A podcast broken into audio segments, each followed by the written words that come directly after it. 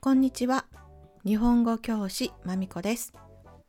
ようやく日本が外国人観光客を受け入れる計画をスタートしましたね。ゴールデンウィークが明けてから調整して細かい規則を発表する感じです。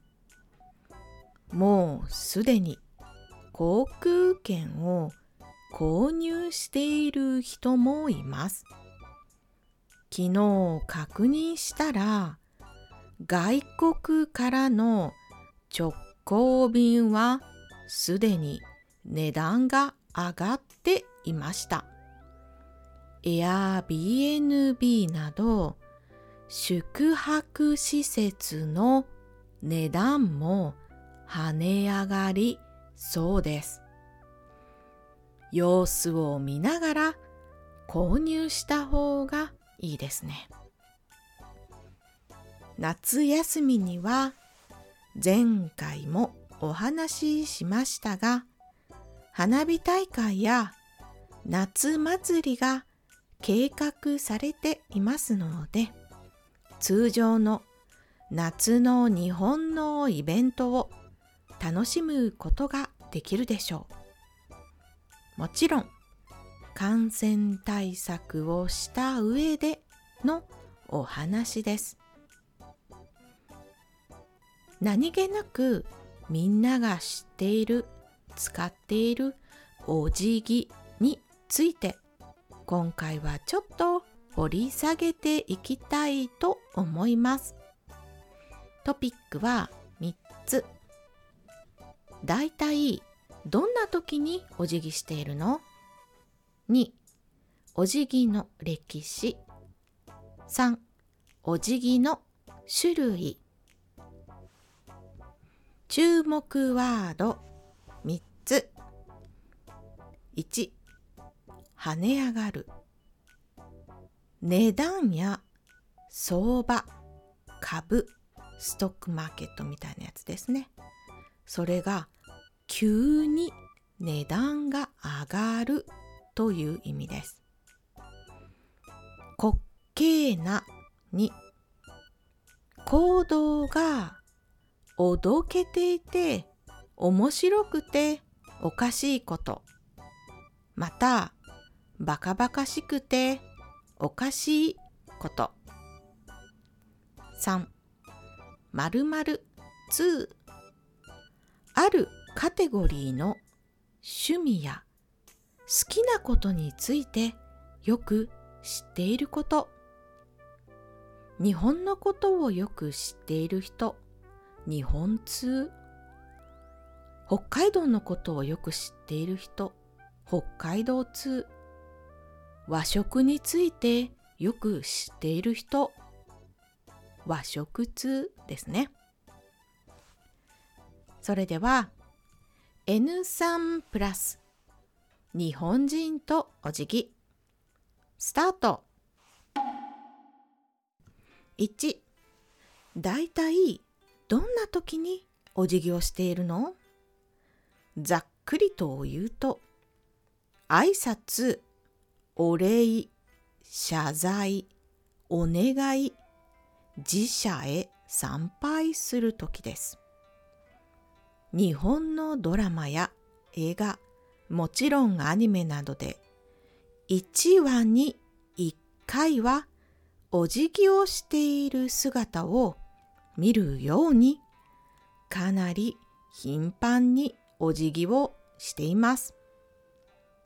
細かく言うと、ビデオなしで電話で話している相手でも、どうもお久しぶりです。なんて言っている時にも、自然と軽くお辞儀をしています。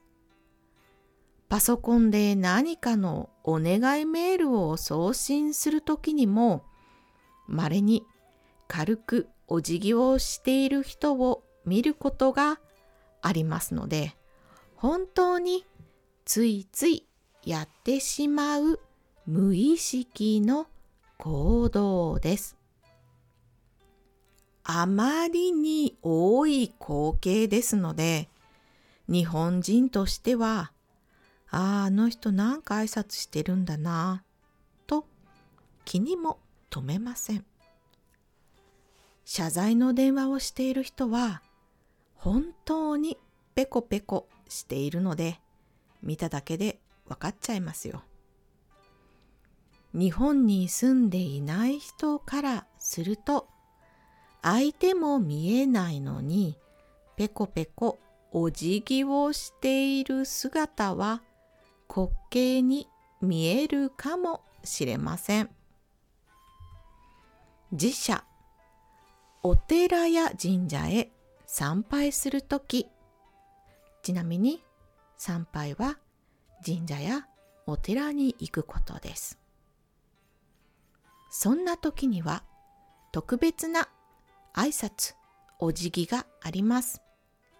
いわゆる作法が多いですので、行く前に一度 YouTube などで確認するといいでしょう。また、神社やお寺はみんながお祈りをするようなところなので、静かに祈っている人の邪魔にならないようにしましょう。実は、境内での写真撮影はあまりおすすめできないと言われます。でも、建物として素晴らしいものが多いので、やはり日本人も写真をバンバン撮っちゃっています。とにかく写真を撮るとき、またはビデオを撮るときは、なるべく人の邪魔にならないように静かにと心に留めておきましょう。2. お辞儀の歴史お辞儀は奈良飛鳥時代西暦500年ぐらいに中国から来ました。それまでのお辞儀スタイルはひざまずいて両手を地面につける形のお辞儀をしていました。その立ってする作法が伝わっててからは立ったままでのお辞儀も使われるようになったとのことです。日本通な人は時代劇などで大名が通るときに我々庶民が道で土下座するという場面をよく見ていると思います。正しくはそれは将軍徳川家とその一族の時だけだったということです。また、掛け声で下に下に下に下にというのも彼らが通る時だけだったみたいですよ。下に下にというのは偉い人が通るので下を向きなさいという意味です。他の地方大名が通るときはみんな見物をしていたようです。大名行列は地方から江戸に行く時の旅の列のことで費用が莫大にかかりました。